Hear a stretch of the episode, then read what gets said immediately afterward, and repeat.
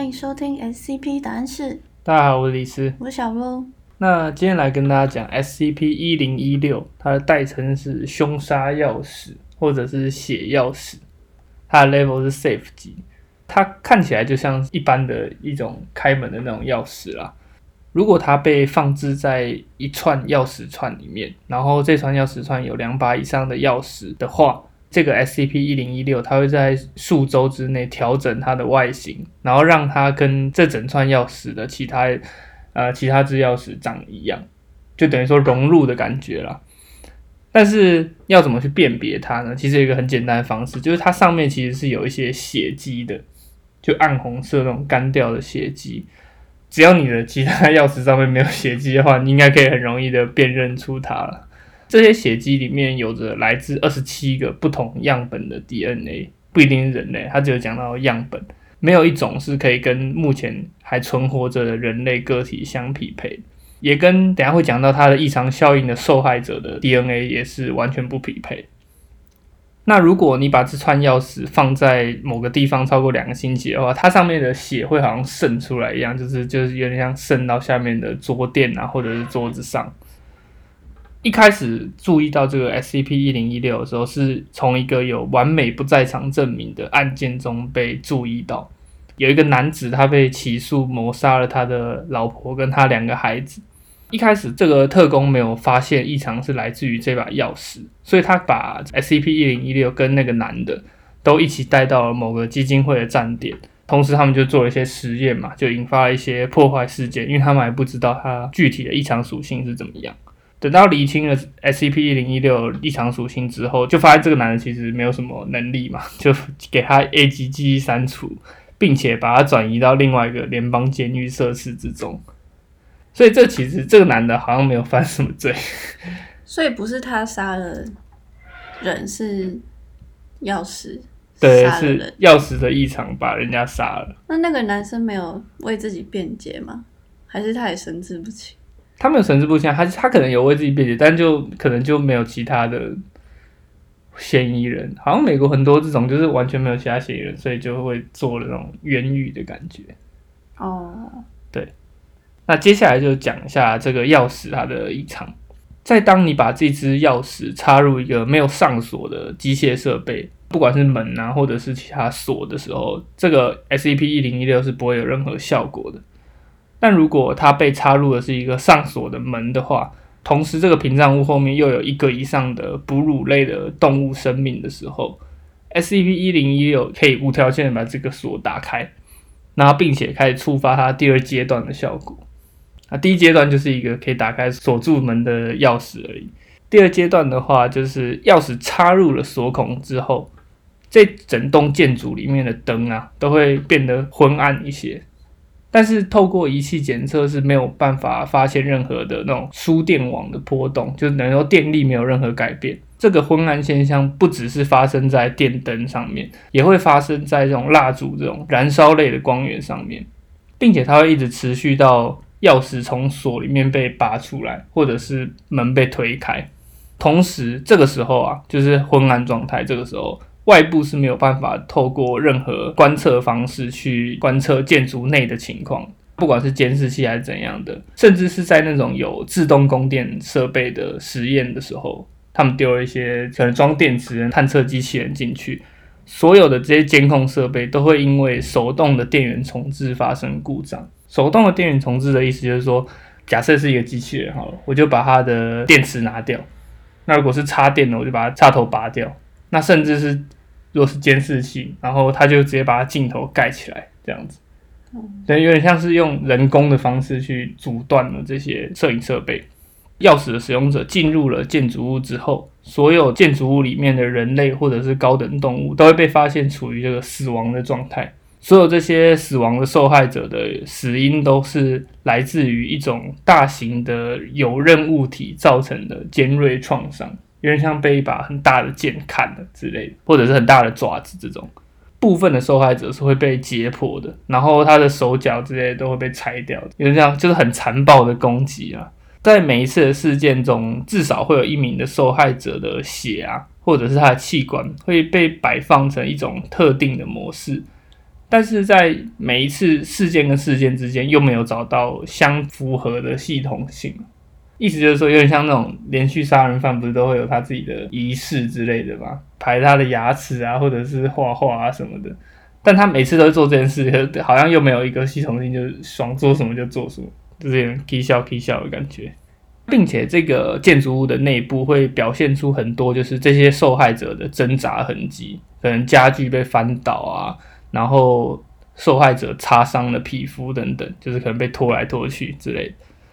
但这些痕迹理论上应该发出很大的声音，但是在事前是完全没有办法听到的，并且这些痕迹看起来都是挣扎了很多个小时之后才有办法留下的痕迹。但是因为里面虽然不能录影，但它是可以录音的，这些录音设备却仅仅只有录下了几秒钟的暴力跟袭击的声音，就是可能砰砰砰砰，然后咔吱咔吱之类的声音，就只有几秒而已。但是痕迹看起来却是几个小时。这个 SCP 一零一六的原始启动者，就是插钥匙的那个人，他是没有办法听见或者是看见屋内的任何状况的。但是这个建筑物附近的一些居民会表示说，在事件的当下，他们不自觉的把注意力集中到了他们家空荡荡的窗户或者是门廊上面，然后并且也有人说他听到一些不能确定来源的呼吸声。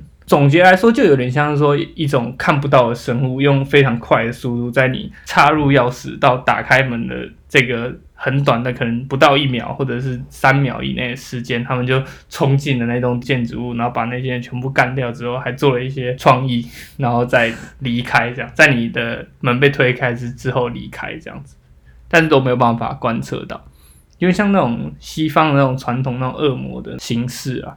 那它有什么很巨大的危险性？虽然它是 safe 级啦，因为它就是一把钥匙嘛，你把它放好就没事，所以它的收容难度是 safe 级。但是如果你是往一个百货公司啊，或者是往那种球场这种很多人的场所上面的门使用了 SCP 一零一六的话，那可能就会引发很严重的后果。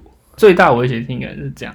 然后也有人提出了另外一种可能性，就是说，如果你一般的门都是往外锁住嘛。对啊，如果是一个往内锁住的门，然后我往外开锁的话，那会发生什么事？就说外面的世界全部都会被影响。对，就是可可能就是变成说，全世界都在这个攻击范围里面，除了这栋房子里面以外。哦，对对，这是它危险性的部分。我有看到 Reddit 上面有人在讨论说，SCP 一零一六能否杀死 SCP 六八二？对，那大部分人都说应该是不行啊。一个说法是因为一零一六好像比较针对人类跟哺乳类动物，蜥蜴好像不是哺乳类动物。喜欢蜥蜴是什么动物？爬虫类。哦，好像是哦。反正它是人血动物，可可能不受影响。但就算受影响，他们也不认为刀具类的这种爪子之类的物理攻击是对啊，有办法杀死它的。而且六八二是可以获得，就是如果他没杀死、没被杀死的话，他是有可能获得对方的能力，所以我们有可能让六八二获得无形杀伤的能力。所以基本上，就算有人提申请，也不可能被欧五合可啦。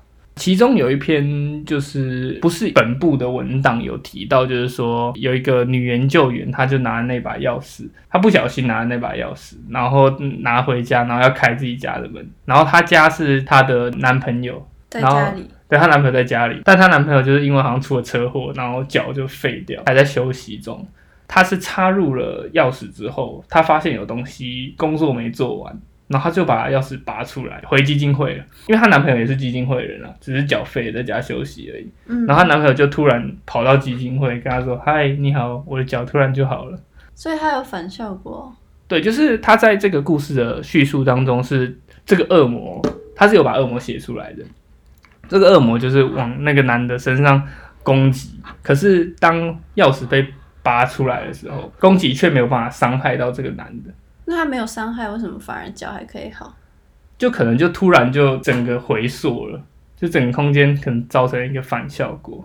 但是我觉得这个可能就是一个支线啊，没有到不能解释，因为文档里面有提到，就是说推开门会发生什么事嘛。他有说拔钥匙也会停止这个现象，也会停止那个灯光昏暗现象，但他没有说拔钥匙会发生什么事情。对，所以就是可能基于这个有点像文档漏洞吗之类的，就是衍生出了这个日线文档这样子。对，这只是一个可能性啊。那具体它是不是真的可以每次都把里面的人救治好呢？还是怎样特殊状况，就是不得而知这样子。最后我们来说几个基金会收容的钥匙类的 SCP，大概有四只钥匙，那他们之间有关系吗？之间没有关系，就是不同的钥匙而已。哦，第一个是 SCP 零零五，它是一个万能钥匙，Safe 级的。它的特定特点是可以开启任何种类的锁具，不管是电子锁、密码锁什么的，反正你只要你本身你知道那是一个锁，然后你拿着这把 SCP 零零五靠近它，就会打开。它会自己变成，假设变成磁扣啊，变成密码解锁器之类的样子。但它的唯一的功能也就只有这样了。唯一可以避免一个锁或者是门被 SCP 零零五打开的方式是，你这个门呢不要被辨识出它是一个门，直接让对方发现不了。这样的话，即使持有者拿着 SCP 零零五经过也没有用。好，那是 Safe 级。那接下来是 SCP 三七零，它叫一把钥匙，有点笼统。对，但是为什么会在笼统呢？首先，它是这四把钥匙里面唯一的 Cater 级的钥匙，其他三把都是 Safe 级。就名称听起来那么普通。对，超普通。它是一把没有办法被描述的钥匙。它被收容的方式是被塞在一个混凝土里面，就等于等于说我把它丢到一个盒子里面，然后灌满水泥那种，把人家灌水泥那种概念。对，任何关于这把钥匙的资讯都具有病毒式的传播能力。等于说，如果好，假设我知道这把钥匙是一个绿色的钥匙，我只要跟你讲了，诶，这把钥匙好像是绿的。那这个 SCP 三七零的能力就会开始感染你。不同类型的人类会有不同类型的反应，有一种是他会去杀人，有一种是他会去自杀，有一种是他会去默默的感染别人，第三种是就是那种很聪明的、具有分析能力的人才有办法被感染的第三种模式。他们有共通点，就是自杀的当然就不说，自杀就直接挂掉吧。那杀人的这个是他杀了五十个人之后，就会有一个光芒出现，然后他就消失掉，就像打完他的任务的概念。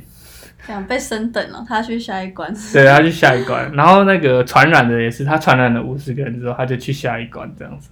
嗯，对，这是这把钥匙。所以说，如果你看嘛，因为他的文档里面有提到，就是基金会大部分人都是属于第三种，他们都很聪明。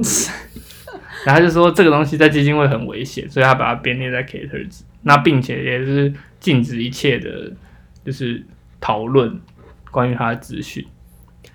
那再来的话是 SCP 八六零，它叫蓝钥匙，就是蓝色的钥匙，它也是 Safe 级的。